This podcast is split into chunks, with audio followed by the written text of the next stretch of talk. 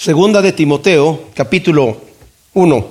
Vimos en la introducción de esta tremenda carta, esta es la última carta que escribe el apóstol Pablo, son sus últimas palabras, una de las cosas que mencioné la vez pasada y la voy a seguir mencionando cada vez que dé la introducción del siguiente estudio que tengamos. Siempre es importante escuchar las últimas palabras de alguien que tiene algo que decir, pero cuánto más de una persona que ha estado en una comunión tan estrecha con el Señor, en una revelación tan íntima, el apóstol Pablo fue un, como el Señor mismo dijo cuando eh, anunció a Ananías, que era un cristiano, al cual el Señor envió para que orara por el apóstol Pablo. El apóstol Pablo iba, era un perseguidor de la iglesia, un fanático fariseo que iba camino a Damasco para, con cartas de los principales de los judíos para arrestar a los cristianos. O sea, él se ensució las manos para para eso. Él dijo, yo, yo quiero, los voy a ir a sacar. Eh, y como vamos a leer aquí, lo vimos también la vez pasada en su testimonio que él da al rey Agripa, dice él, yo sentí mi obligación a hacer muchas maldades en contra del nombre de Jesús de Nazaret.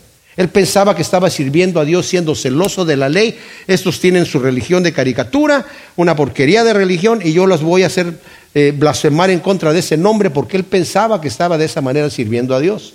Camino a Damasco el Señor se le aparece y esa fue algo especial porque él, no sabía. Escuchó cuando escuchó la voz del Señor que le dijo, Saulo, Saulo, ¿por qué me persigues?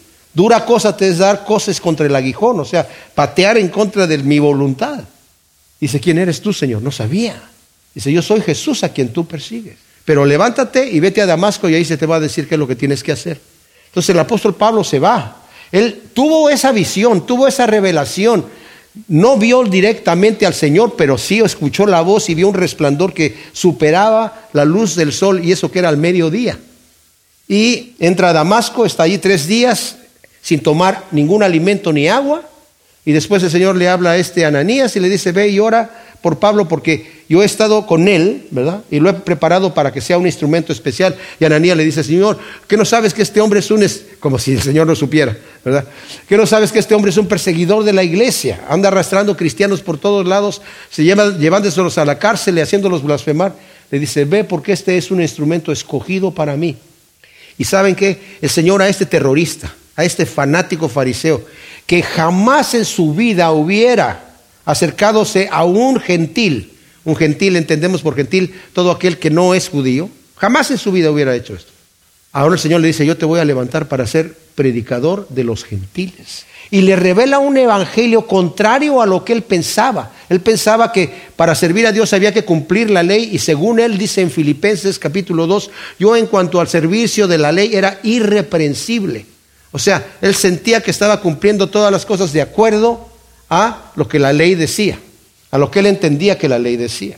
Y el Señor le dice, no, yo te voy a levantar como un predicador de la gracia y vas a saber que no es por las obras de la ley, sino por la gracia y por la fe que viene la salvación. Entonces, el evangelio que el apóstol Pablo empieza a predicar fue un evangelio completamente diferente. Ninguno de los otros discípulos, ni los apóstoles mismos, tenían esta revelación que tenía el apóstol Pablo. Tanto así que en el capítulo 16 de Mateo, cuando el Señor pregunta, ¿quién dicen los hombres que yo soy? Y empiezan a decir unos, pues algunos dicen que eres Juan el Bautista que resucitó a los muertos.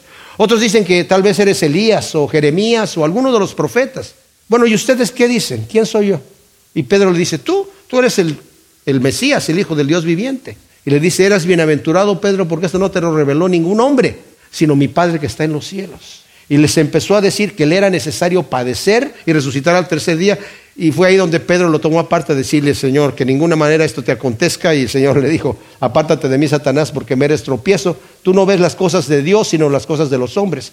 Pero antes de decirle eso, le dijo a Pedro, a ti te voy a dar las llaves del reino de Dios. Y Pedro fue el primero que empezó a predicar el Evangelio a los judíos en el día de Pentecostés. Y también fue el primero que empezó a predicarle a los gentiles cuando estaba en la casa de Cornelio.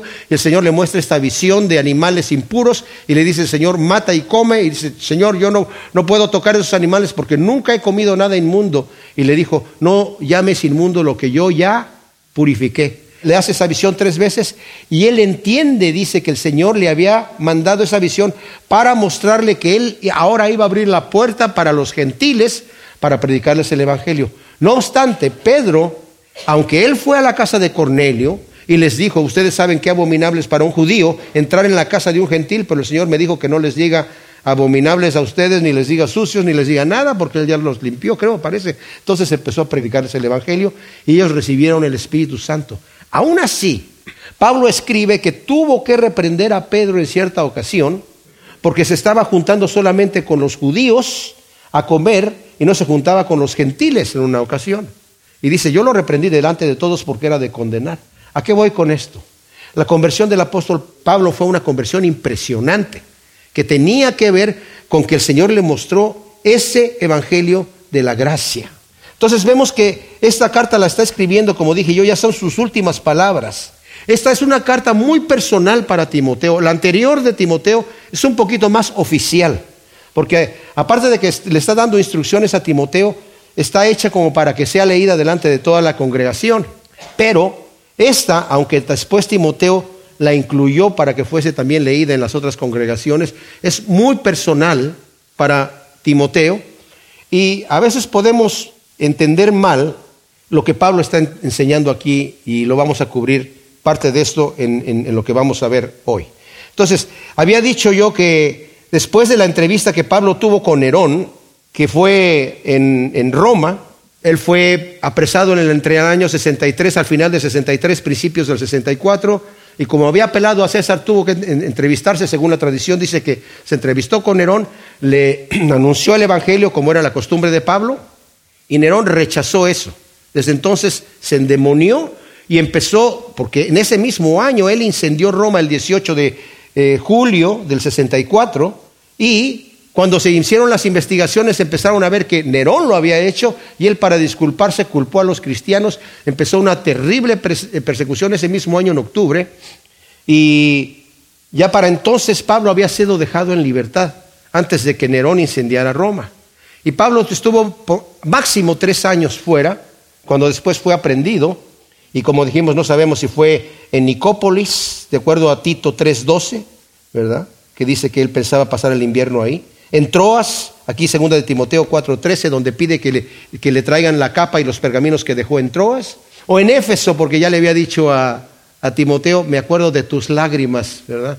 Y Timoteo estaba en Éfeso como pastor. La primera carta de Timoteo fue escrita cuando Pablo estaba todavía en libertad en Macedonia y se le escribe a Timoteo diciéndole, te pedí que te quedaras en Éfeso para arreglar algunas instituciones y le da instrucciones. Timoteo todavía está en Éfeso Pablo ya ha sido aprendido nuevamente, llevado a Roma. Esta vez no está en un arresto domiciliario, en una casa bonita, está en un calabozo húmedo y le llamaban el calabozo de más adentro, en donde no se sabía ni dónde estaba. De hecho, ir a preguntar en dónde estaba el apóstol Pablo era arriesgar la vida. Por eso vamos a ver que Pablo va a decir, muchos me abandonaron aquí.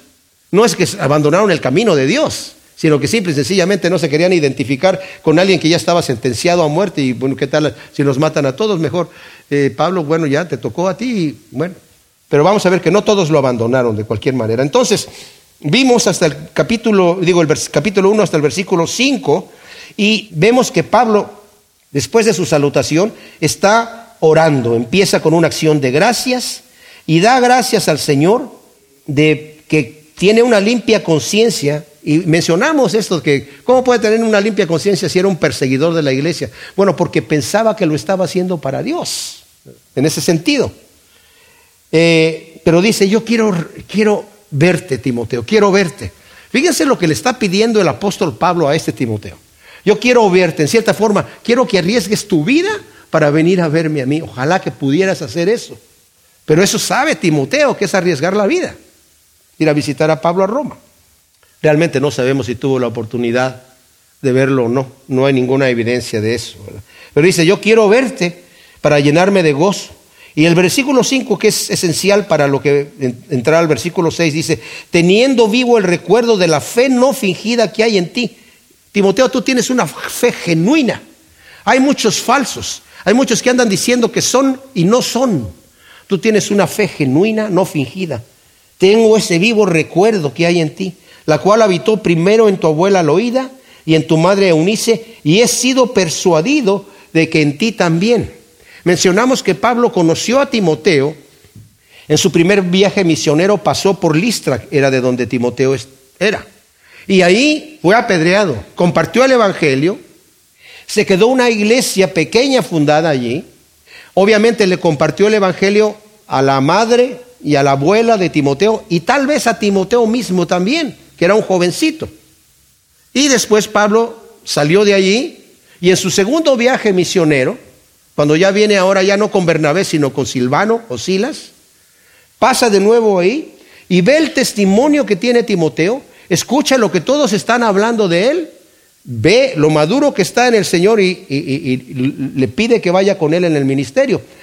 En el primer viaje, Bernabé se había llevado a su sobrino eh, Juan Marcos, que es el que escribe el Evangelio de Marcos aquí, como compañero, pero él a las primeras tuvo miedo de la oposición que había y se regresó a su casa en Jerusalén. Él vivía en Jerusalén. Entonces se disgustó Pablo, pero continuaron su viaje, regresaron cuando iban a salir en el segundo viaje. Le dijo Bernabé, vamos otra vez de viaje, sí, vamos a llevarnos a Juan Marcos. No, Juan Marcos no, porque él, nos dejó.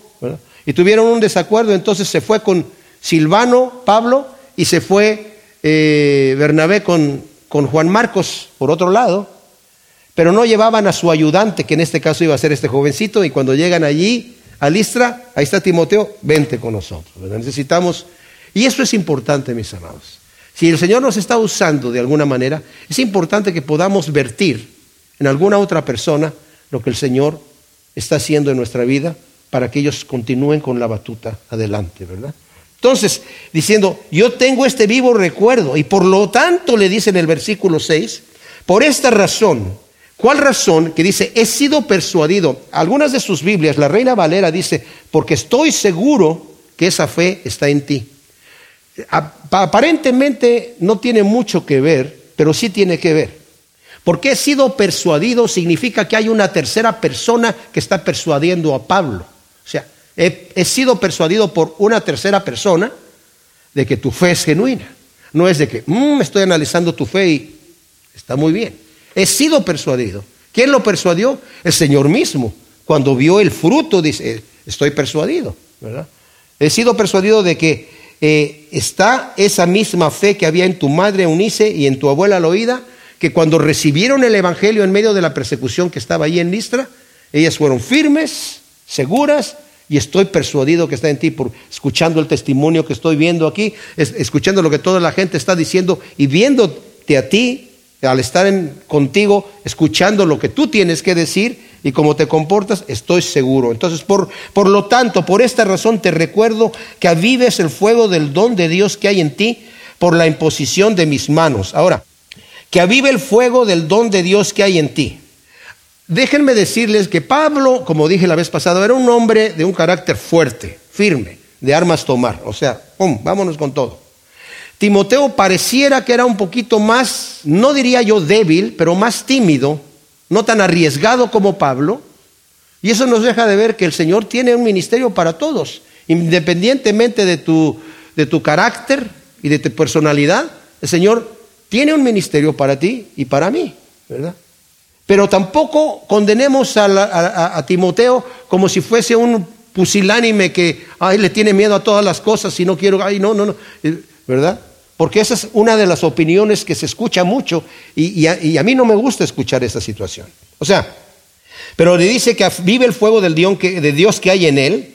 Esto puede sugerir, como muchos piensan, que Timoteo, por su carácter tímido, había dejado de alguna manera enfriar ese don que recibió de parte de Dios. Porque la palabra que es para que avives el fuego, anasopureo, significa literalmente encender otra vez, inflamar, o sea, soplarle a esos carboncitos que se están muriendo para que se avive el fuego.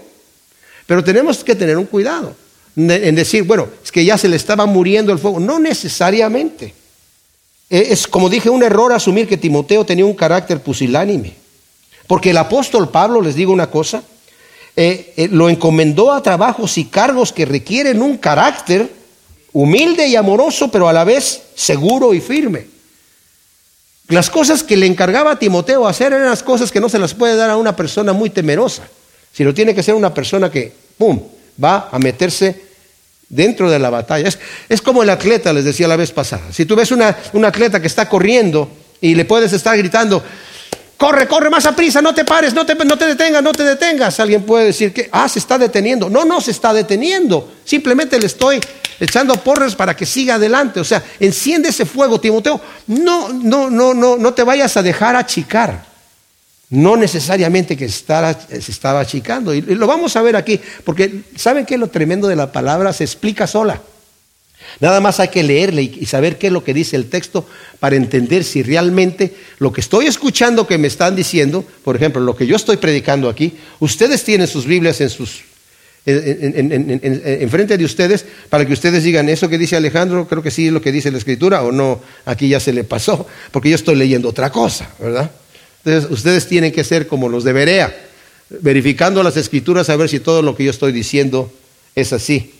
Conocí a un, tremendo maestro de la palabra, Chuck eh, Missler, que ya está con el Señor, y cuando él predica dice, yo no soy maestro de la palabra, ¿eh? yo solamente les estoy diciendo mi opinión. Y no crean, y da, como su, su, proverbio, como dice Santiago, no crean nada de lo que les dice Chuck Missler, sino ustedes tienen que hacer su propia investigación. Entonces, no crean nada de lo que les dice Alejandro Alonso, que ustedes también tienen que leer lo que les dice la Biblia.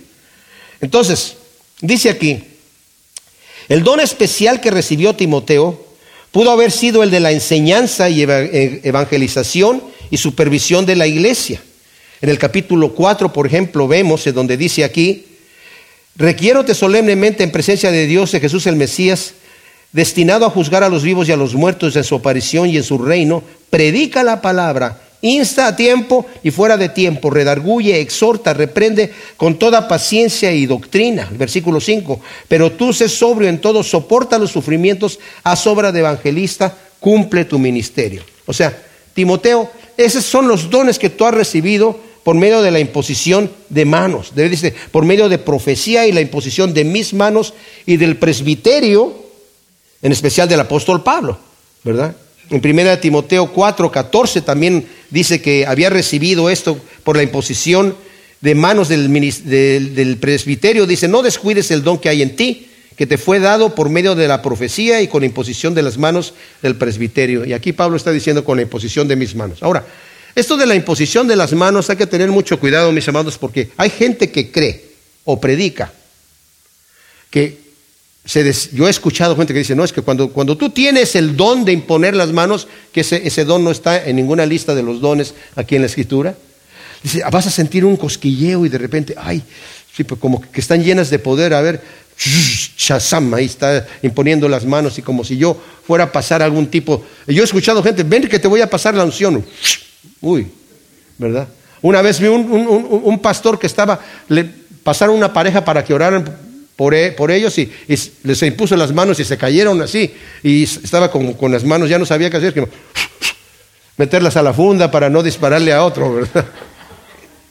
No, la imposición de manos era una costumbre que era para muchas cosas. Era para bendecir a alguien, era para pasarle la bendición de la primogenitura, era para encomendarlos a algún ministerio, como les impusieron las manos a Bernabé y a Pablo para encomendarlos, era para sanidad de un enfermo, eh, era para, en el caso de, de Timoteo, para recibir un don de parte del Señor, era para muchísimas cosas. En otras ocasiones, en el Antiguo Testamento, cuando iban a apedrear a alguien porque había hecho algún crimen digno de muerte, le imponían las manos también y luego lo apedreaban. O sea, eh, eso de imponer las manos era, una, era, un ritual, era, una señal, pero no, no que tuviera algo especial.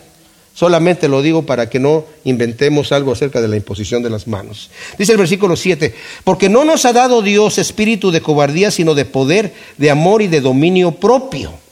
Ahora, esto es interesante porque algunos están diciendo, ah, ahí está, Timoteo era un cobarde. Le está diciendo Pablo, aviva el don que hay en ti que te fue puesto porque no nos ha dado el Señor un espíritu de cobardía. ¿Qué te pasa, Timoteo? Es un error pensar así, que Pablo estaba diciendo esto.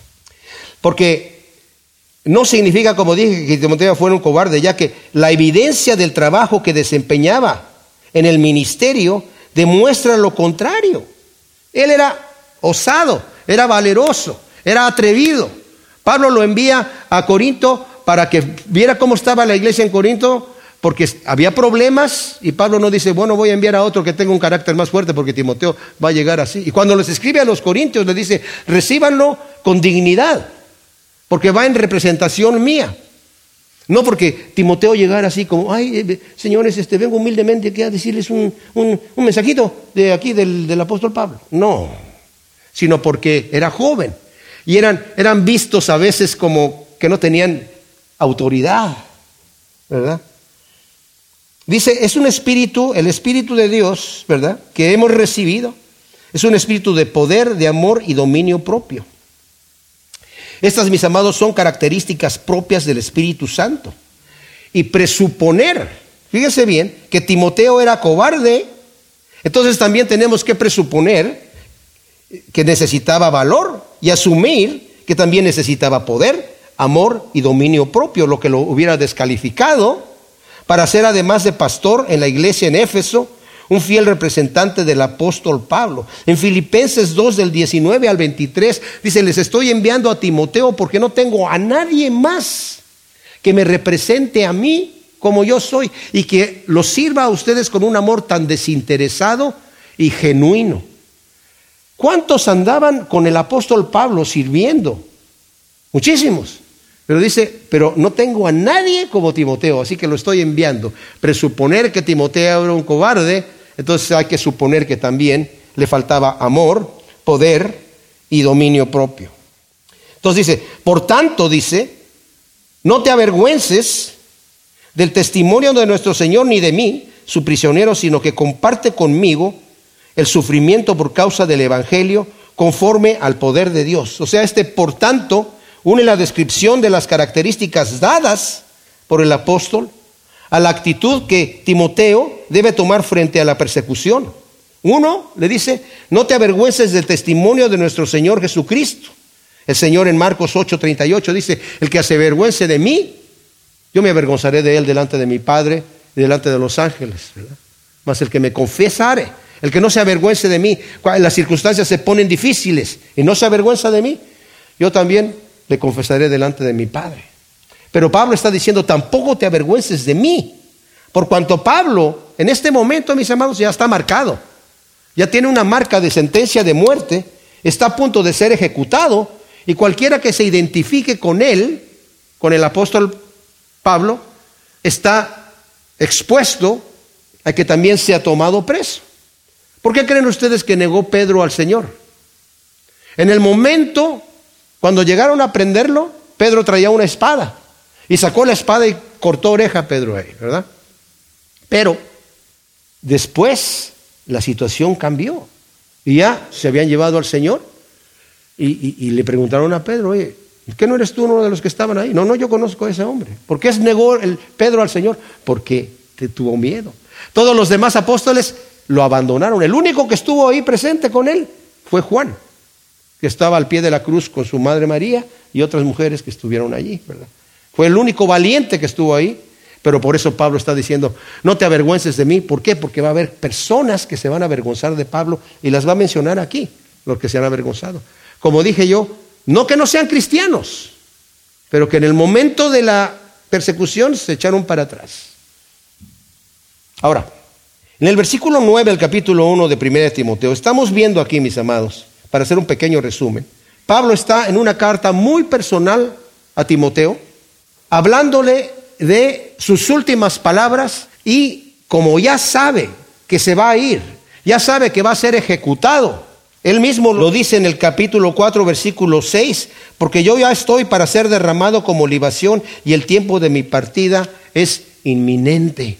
O sea, yo ya sé, el Señor ya me reveló y ya he visto la situación como está antes había apelado a César, estaba para un, juicio normal, tenía la libertad de que sus amigos vinieran a visitarlos y todavía no había sido condenado y no fue condenado en ese juicio, fue dejado en libertad.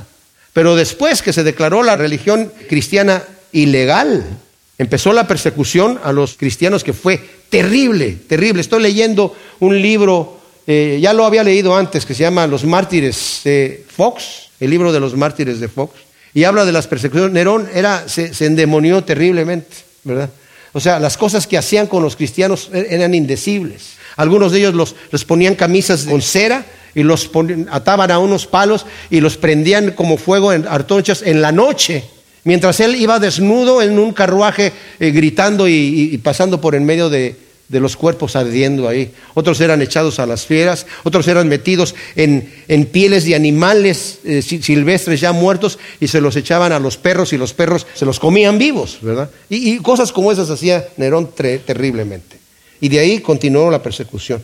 Entonces Pablo, la gente ya sabe, ya están viendo las cosas que están sucediendo, pero le dice, hey, no te avergüences de mí, le está diciendo Pablo. No te avergüences del Señor Jesucristo, pero tampoco de mí esto nos deja ver que Timoteo no era un hombre pusilánime, no era un miedoso, sino un hombre con valor, dispuesto a poner la cara por el Evangelio. Y por eso lo está animando. Comparte conmigo el sufrimiento, le está diciendo el versículo 8, ¿verdad? No te avergüences del testimonio de nuestro Señor ni de mí, su prisionero, sino comparte conmigo el sufrimiento por causa del Evangelio, conforme al poder de Dios. Cuando le dice comparte conmigo, el sufrimiento, en el 2, 3, comparte sufrimientos como buen soldado de Jesús el Mesías. En el 3, 12, todos los que quieran vivir piadosamente en Jesús el Mesías padecerán persecución. Esas son promesas que no nos gustan, porque nos gustan las promesas de Dios, las bonitas, pero Señor, ¿por qué tuviste que poner eso de padecer persecución? Porque nos ayuda en nuestro crecimiento y en nuestra madurez espiritual. Entonces, versículo 9, está hablando, dice, por el Evangelio conforme al poder de Dios, quien nos salvó y nos llamó con llamamiento santo, no conforme a nuestras obras, sino según su propósito y la gracia que nos fue dada en Jesús el Mesías antes de los tiempos eternos. O sea, Dios es quien nos escogió y nos llamó con un llamamiento santo y eficaz. O sea, santo es para que vivamos una vida santa y eficaz quiere decir que es un llamamiento que nos llamó para que perseveremos. O sea, eh, eh, cuando el Señor se refiere a que muchos son llamados y pocos escogidos, no se refiere a llamados a seguirlo a Él, sino se refiere, por ejemplo, a los de las bodas que fueron llamados y, no, no quisieron ir a la boda. Es como cuando tú predicas el Evangelio a una persona y dice, no, yo no quiero nada, nada, nada. A eso se está refiriendo, que no son escogidos porque no quieren ni siquiera recibir la verdad del Evangelio. Pero cuando el llamamiento es de parte de Dios y nos acercamos a Él, es un llamamiento eficaz. Y dice, para que vivamos vidas santas. Romanos 8, 28 vimos que nos dice la escritura que todas las cosas ayudan a bien para los que amamos al Señor. Y nos dice, a los que conforme a su propósito son llamados. Porque a los que antes escogió también los predestinó a ser de la misma forma de la imagen de su Hijo para que Él sea el primogénito entre muchos hermanos. En Efesios 1, 4 también nos está hablando que el Señor nos llamó para que vivamos vidas santas, ¿verdad? Es un llamamiento santo, dice, según nos escogió en Él antes de la fundación del mundo, para que fuésemos santos y sin mancha delante de Él. Primera de Pedro 2.9 dice que nosotros somos nación escogida, nación santa, preparados para buenas obras, para llevar las verdades del Evangelio, ¿verdad? Esto lo hizo Dios no por ningún mérito nuestro, sino según su propósito, según Él lo quiso hacer por su voluntad, para, la alabanza de la gloria de su gracia. Yo creo que uno de los pasajes más hermosos en la Biblia están en Efesios capítulo 1, del versículo 3 al 7. Bendito el Dios y Padre de nuestro Señor Jesús el Mesías, quien nos bendijo en los cielos con toda bendición espiritual en el Mesías, según nos escogió en él antes de la fundación del mundo, para que fuésemos santos y sin mancha delante de él, habiéndonos predestinado en amor, para ser adoptados hijos suyos por medio de Jesús el Mesías, según la complacencia de su voluntad, porque así lo quiso hacer, para alabanza de la gloria de su gracia, para que alabemos la gracia que gratuitamente el Señor nos quiso dar, lo que no merecíamos, que nos concedió gratuitamente en el amado por medio de Cristo, en quien tenemos la redención por su sangre, el perdón de los pecados, conforme a las riquezas de su gracia. Qué tremendo. O sea, no te avergüences del Señor, quien nos salvó con llamamiento santo, no conforme a nuestras obras, sino según su propósito y la gracia que nos fue dada. En Jesús el Mesías dice, desde tiempos eternos. O sea, eso estaba desde la eternidad, ya planeado. Desde tiempos eternos el Señor planeó darnos esta gracia. Luego el versículo 10 dice, pero ahora manifestada mediante el aparecimiento de nuestro Salvador, Jesús el Mesías, el cual abolió la muerte y sacó a la luz la vida y la inmortalidad por medio del Evangelio, para el cual yo he sido constituido predicador, apóstol y maestro. O sea, esta gracia que fue destinada a nosotros desde la eternidad, fue manifestada a su debido tiempo mediante la aparición de nuestro Salvador Jesús el Mesías. Me maravilla esto, mis amados. Ustedes saben que el, mensaje del Evangelio está desde Génesis, desde, desde la época de, Adán y Eva, cuando el Señor maldice a la serpiente, ¿verdad? Y bueno, la maldición llegó al hombre, a la mujer, el, castigo llegó a la tierra misma, ¿verdad? Que iba a producir cardos y espinos, etcétera a la serpiente le dijo que se iba a arrastrar sobre su pecho y que iba a comer tierra, ¿verdad? Y a la mujer que iba a parir con dolor y que iba a estar sometida a su marido, al marido que iba a trabajar con el sudor de su frente y la tierra se iba a endurecer y le iba a producir cardos y espinos. Pero dentro de esa maldición vino también la promesa de la redención, en donde le dijo a la mujer, y pondré enemistad entre ti y la serpiente. Ella te va a herir en el, en el tobillo, en el calcañar, cuando tú le aplastes la cabeza. Y ahí estaba ya en la promesa de redención desde antes de los tiempos, ¿verdad? Eternos. Pero fue manifestada. Y los profetas escribieron acerca de estas cosas sin entender lo que estaban escribiendo. Y se les dijo, según nos dice la Escritura, que no era para ellos lo que estaban escribiendo, sino según el Espíritu de Cristo que moraba en ellos, estaban escribiendo sin entender lo que estaban escribiendo. Y por eso el Señor le dijo, ¿cuántos profetas y santos, les dijo a sus discípulos, hubieran querido ver lo que ustedes ahora ven? Que era la aparición de Jesús el Mesías con el mensaje de gracia del Evangelio.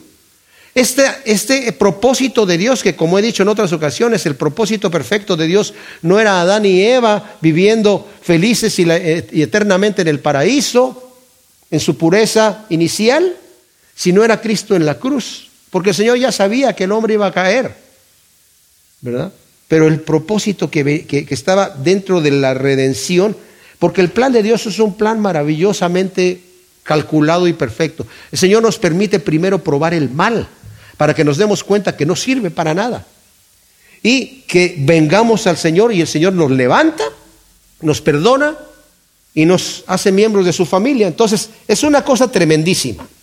Ahora, Cristo abolió la muerte, le quitó su aguijón eh, nos dice Primera de Corintios capítulo 15, hablando acerca de la muerte, en el versículo 53, porque es necesario que esto corruptible se vea vestido de incorrupción y esto mortal sea vestido de inmortalidad. Y cuando esto corruptible se vista de incorrupción y esto mortal se vista de inmortalidad, entonces se cumplirá la palabra que ha sido escrita, sorbida es la muerte en victoria. Está hablando aquí de un texto en el Antiguo Testamento en Isaías 25:8. Sorbida es la muerte en victoria. Y luego comenta el, el apóstol aquí, ¿dónde está, oh muerte, tu victoria? ¿Dónde está muerte tu aguijón? Pues el aguijón de la muerte es el pecado y el poder del pecado la ley. Pero gracias a Dios que nos da la victoria por medio de Jesús, el Mesías Señor nuestro. Así que mis amados, ¿qué quiere decir esto? El poder de la muerte o el aguijón de la muerte es el pecado. El Señor nos ha venido a libertar del pecado. El pecado todavía permanece en nosotros, porque todavía somos pecadores, pero ya no tiene potestad sobre nosotros. Ya no tiene dominio. Ya le ha sido quitado ese dominio por el Señor Jesús. Si yo me entrego al pecado es porque yo me quiero entregar al pecado. Lo pongo así de fácil. Antes no podíamos vivir una vida que agradara, que agradara a Dios. Antes no podíamos vivir una vida santa. Era imposible para nosotros. Ahora que hemos nacido de nuevo, que tenemos una nueva naturaleza, ahora sí podemos vivir una vida santa. Estábamos viendo en nuestro estudio de Ezequiel, ¿verdad?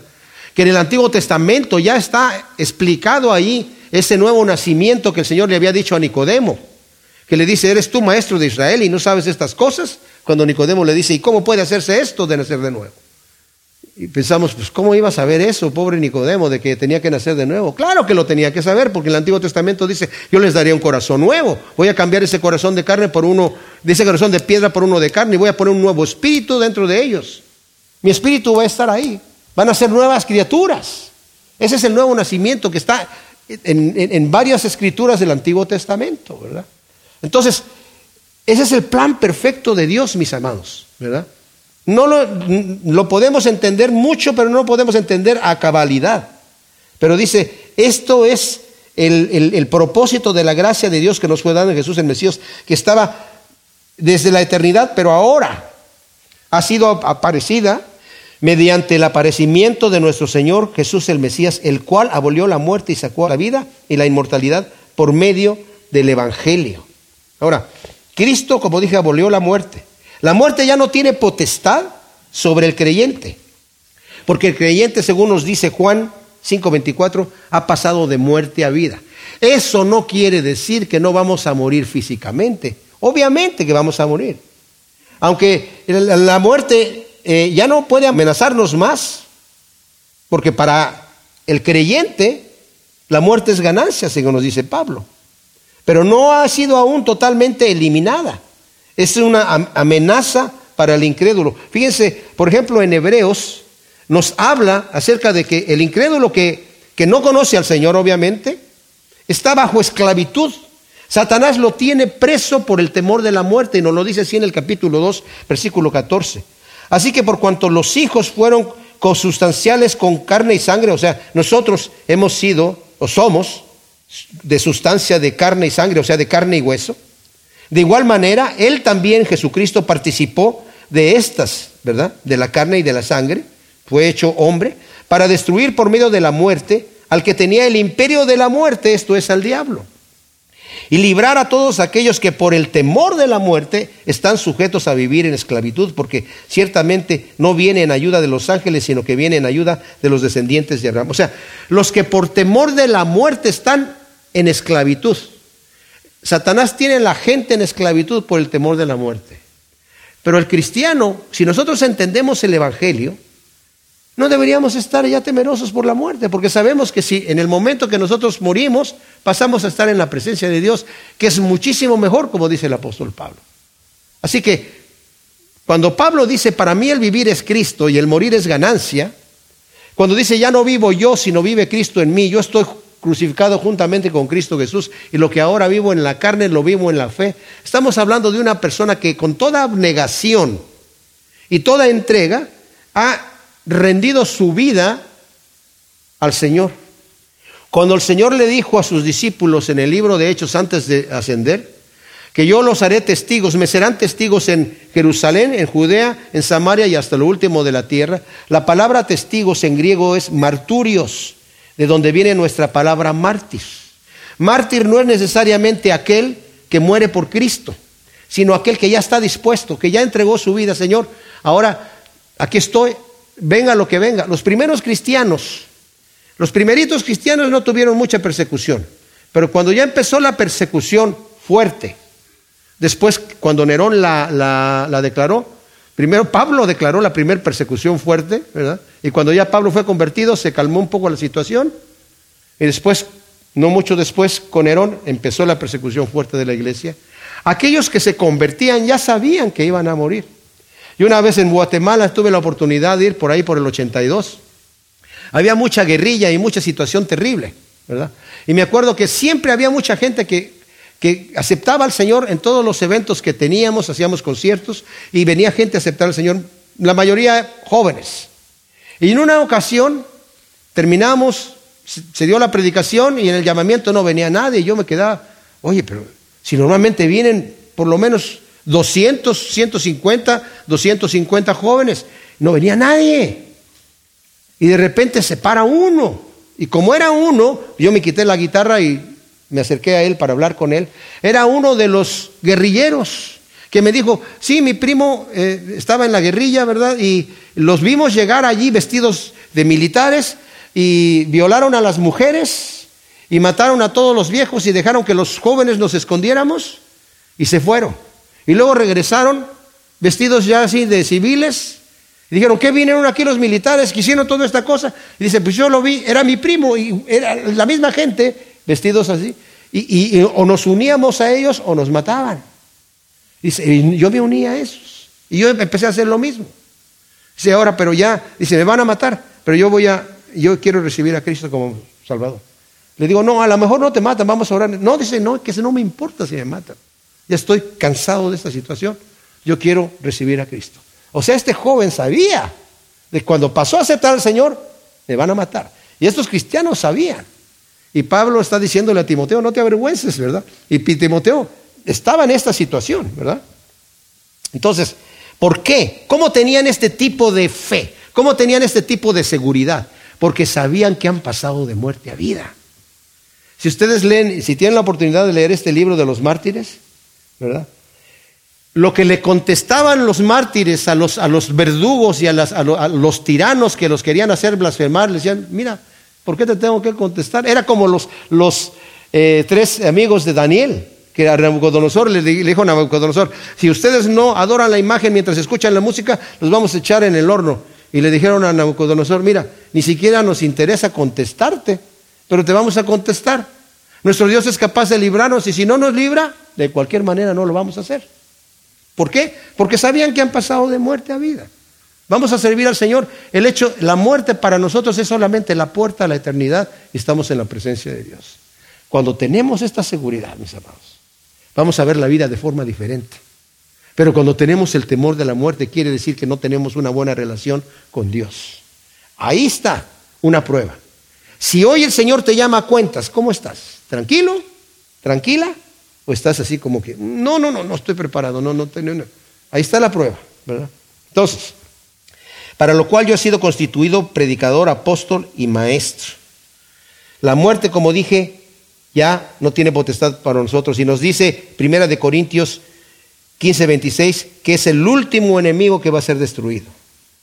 Esto Dios lo ha hecho mediante el Evangelio, del cual Pablo fue constituido predicador, apóstol y maestro, como él mismo da testimonio en su testimonio Agripa, ¿verdad? Dice, el Señor me dijo, yo te he levantado para que lleves, seas predicador del Evangelio a los gentiles y lleves la verdad del Evangelio. Por causa de lo cual también padezco estas cosas y no me avergüenzo porque yo sé a quién he creído y he sido persuadido también, otra vez he sido persuadido de que es poderoso para guardar mi depósito hasta aquel día. O sea, el Señor es poderoso para retener lo que Él me ha prometido. En cuanto a todo lo que yo he invertido para el reino de Dios, el Señor me lo tiene preparado allá, ¿verdad? Ese es parte del, deseo que yo tengo de partir con Él. Así que retén el modelo, literalmente la copia calcada de las sanas palabras, de la sana doctrina que de mí oíste con la fe y el amor que hay en Jesús el Mesías. Y guarda el buen depósito, esa misma doctrina, sana doctrina, por medio del Espíritu Santo que vive en nosotros. O sea, Timoteo, Guarda ese depósito con el poder del Espíritu Santo que te va a dar poder para hacerlo como lo debes hacer. Te estoy pasando la batuta a ti. Yo ya voy a ser sacrificado. Ahora tú, con todo valor, con toda santidad, con toda pureza, guarda esto. No te dejes vencer por el enemigo. No que estuviera siendo vencido, solamente le está diciendo eso. Y qué tremendo, ¿verdad? Que dice, he sabido no en qué he creído, sino en quién he creído, que es poderoso para guardar mi depósito. La riqueza que he estado acumulando en el reino de Dios. Y luego dice aquí, ya sabes que todos los que están en Asia se alejaron de mí, entre los cuales están Filegio y Hermógenes. Todos los de Asia lo habían abandonado, como dije, probablemente por la persecución. Y menciona aquí a dos individuos, sus nombres aparecen solamente aquí, Figelio y Hermógenes. ¿Se imaginan? Qué terrible, ¿no? Que tu nombre apareció en las escrituras y todo el mundo lo lee, pero como un cobarde aquí. Aparecieron estos dos hombres y pasaron a la historia como cobardes. Terrible. Como dije, no dice que no son cristianos, solamente quedaron allí como cobardes. En contraste con eso dice, conceda el Señor misericordia a la casa de Onesífero, pues muchas veces me reanimó y no se avergonzó de mis cadenas, sino que tan pronto como llegó a Roma, me buscó solícitamente y me encontró. Concédale el Señor hallar misericordia del Señor en aquel día, pues tú bien sabes cuántos servicios prestó en Éfeso. O sea, en contraste con estas dos personas, Onesíforo va con esta valentía, como dije, exponiendo su propia vida para ir a buscar a Pablo y lo encontró. Y, dice, tú sabes los servicios que me ha prestado. Y dice, en Éfeso, tú mismo, es un efesio que vino aquí a buscarme y me encontró. Tú ya sabes cómo es un siervo que ha servido fielmente. Algunos eruditos opinan que es muy probable que Onesíforo ya haya partido con el Señor porque habla solamente de su casa, que el Señor bendiga su casa y no de él mismo, salvo por la intercesión de que el Señor le conceda, ¿verdad? Recompensa. Ahora, una preguntita rapidita aquí, vale la pena. ¿Se podrá orar por un fallecido? ¿Por una persona que ya falleció? Yo me hice esa pregunta por mi padre que murió. No me vayan a ver como un hereje aquí, ¿verdad? Pero, Señor, yo sé que, que tú ya sabías que yo iba a orar por mi padre ahora, y mi padre murió cuando yo tenía 14 años, pero tú ya sabías que yo iba a orar por él. Así que la intercesión que yo hago, ojalá que él de alguna manera tengas misericordia de él y que haya conocido de tu carácter y de ti de una forma salvadora para su propia vida. Pero Pablo, si es que Onesífero ya murió, está orando por un compañero de él, que, que el Señor tenga misericordia de él en aquel día. ¿Cuál día? El día que se va a presentar para entregar cuentas delante de Dios. Como dije, no es para que el Señor en ese momento haga un cambio allá en el cielo, sino, Señor, que en su pasado haya tenido de alguna manera la manera de ponerse a cuentas contigo. Sabemos que con seguridad que Onesífero será recompensado porque así lo ha prometido el Señor, ¿verdad? Que todos aquellos que sirven, dice, al que le dé un vaso de agua a un profeta, tan solo recompensa de profeta va a recibir. Tuve hambre y me diste de, comer, tuve sed y me diste de beber, por cuanto lo hiciste a uno de estos pequeños, por cuanto serviste a unos, estuve enfermo, me visitaste en la cárcel. Cuando estuviste preso, allí estuve preso en Roma, a través del apóstol Pablo. Me visitaste cuando estuviste en Roma. Así que cuando prestemos un servicio a los santos, sepamos que lo estamos haciendo para el Señor. Gracias Señor, te damos por tu palabra. Te pedimos que tú siembres todas estas semillas en nuestro corazón para que den su fruto al ciento por uno en el nombre de Cristo. Amén.